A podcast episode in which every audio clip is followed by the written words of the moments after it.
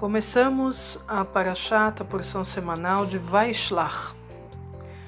Na, nessa porção tem uma passagem que mostra que Jacó mandou na frente os filhos dele, quando ele estava indo encontrar o irmão Esaú, depois de 20 anos que ele fugiu da casa dos pais dele, foi para a casa de Labão, o sogro dele, e lá ele se casou com quatro mulheres e teve seus filhos.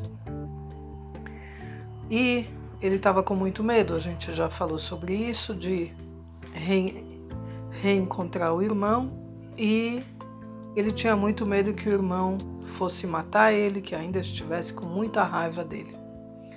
O que, que ele fez? Entre o que ele mandou na frente estavam os filhos dele. O que, que a gente aprende com essa ação?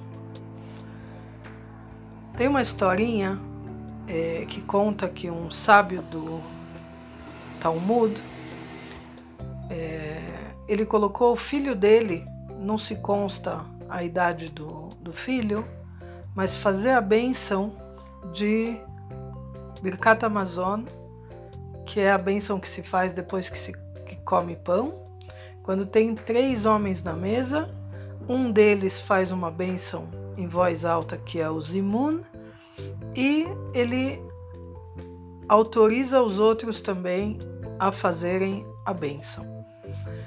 E esse sábio deu a honra para o filho dele fazer a bênção. Ele podia ter feito de outro jeito, ele podia ter, já que ele estava na frente de mais gente, ele podia ter pegado essa essa oportunidade de mostrar para o filho quem é o mais importante, quem é o sábio, quem é o mais velho, quem é o que faz efeito aqui na mesa. Sou eu, eu como pai. Mas ele não fez isso. Ele levantou o filho dele de uma maneira, colocou o filho dele no trono, quando ele olhou para todo mundo e falou: O meu filho que vai fazer a bênção. E aqui a gente vê como Jacó mandou os filhos na frente, como ele dava importância para os filhos dele, como os filhos dele se colocavam em um lugar alto na frente do pai, como o pai valorizava os filhos, valorizava o que eles pensavam, valorizava a postura deles. Tanto que ele falou para eles: Eu mando vocês na frente para o meu irmão ver os filhos que eu trouxe para o mundo, os filhos que eu criei. Que que crianças, que jovens eu tenho aqui comigo. E assim ele mandou os filhos na frente. A gente aprende que a gente tem que colocar os nossos filhos lá em cima, por mais que eles estejam fazendo coisa errada aos nossos olhos. Tem muita gente que acaba fazendo chuvá, pais, que acabam fazendo chuvá e os filhos já são mais velhos, adolescentes, eles não querem ir por esse caminho. Eles não querem começar a rezar, eles não querem começar a cumprir a Torá.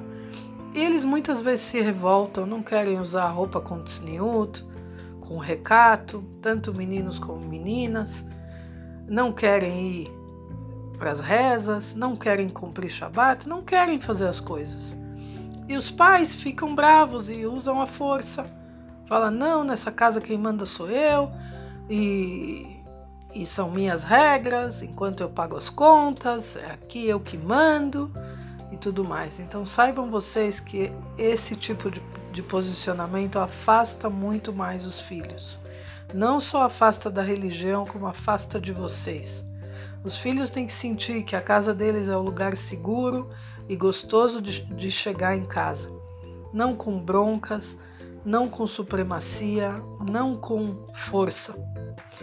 E o que, que a gente pode falar para um filho, uma filha, que não se veste conforme a gente acha certo, que não se comporta como a gente acha certo. Até quando vem visita, eles querem eles querem enfrentar, eles querem mostrar o quanto eles são sábios, o quanto eles entendem das coisas.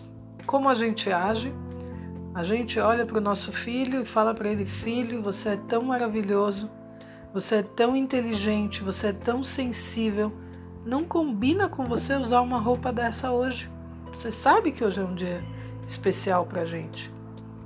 Só falar isso, não precisa falar mais nada.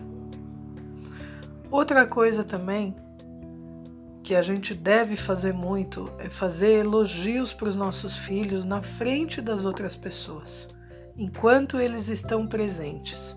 E elogiar eles também em particular. Quando vocês vão colocar eles na cama à noite, quando vocês estão na mesa comendo todo mundo junto, pai, fala para mãe o que que o filho fez hoje de maravilhoso. Mãe, conta para o pai como o filho ajudou você quando você com as compras. Enalteçam seus filhos para que vocês vejam resultados positivos deles.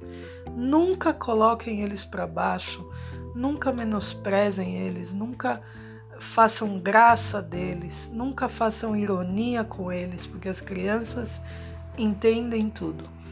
E é nessa fase de tenra idade que a gente forma o caráter deles. Eles estão formando o caráter deles e muito pelo que os outros falam deles, pelo como os outros veem eles.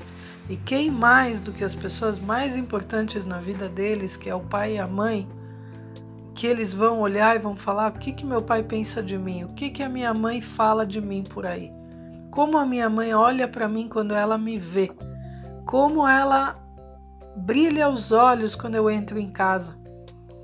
Então, isso, pessoal, fica na alma da criança e ela vai carregar para o resto da vida, por mais que ela não faça exatamente como você acha certo que tem que ser feito. É claro que não pode desrespeitar regras básicas da casa. Se vocês colocam hora para chegar em casa, é hora de chegar em casa. Tem coisas que a gente não deve abrir mão pelo bem-estar deles mesmo. Mas divergência de opiniões, ele tem uma opinião sobre uma coisa, opinião outra sobre outra coisa. É por isso que a Torá está escrito que ela tem 70 caras. Por quê? Porque cada um enxerga ela de outro jeito. O importante é manter a chama viva, é manter a discussão aberta, não é, é assim pronto. Olha, o papai resolveu fazer assim, o que, que você acha de fazer comigo? Agora, não colocando como regras finais, como se você não fizer isso, você não é bem-vindo, eu não, não gosto mais de você, eu não posso contar com você. Vamos sempre usar palavras positivas, pessoal, para trazer o nosso filho para pertinho da gente, para ele saber que nossa casa é o lugar mais seguro e feliz para ele estar, sempre, sempre, sempre. Shavuot Tov.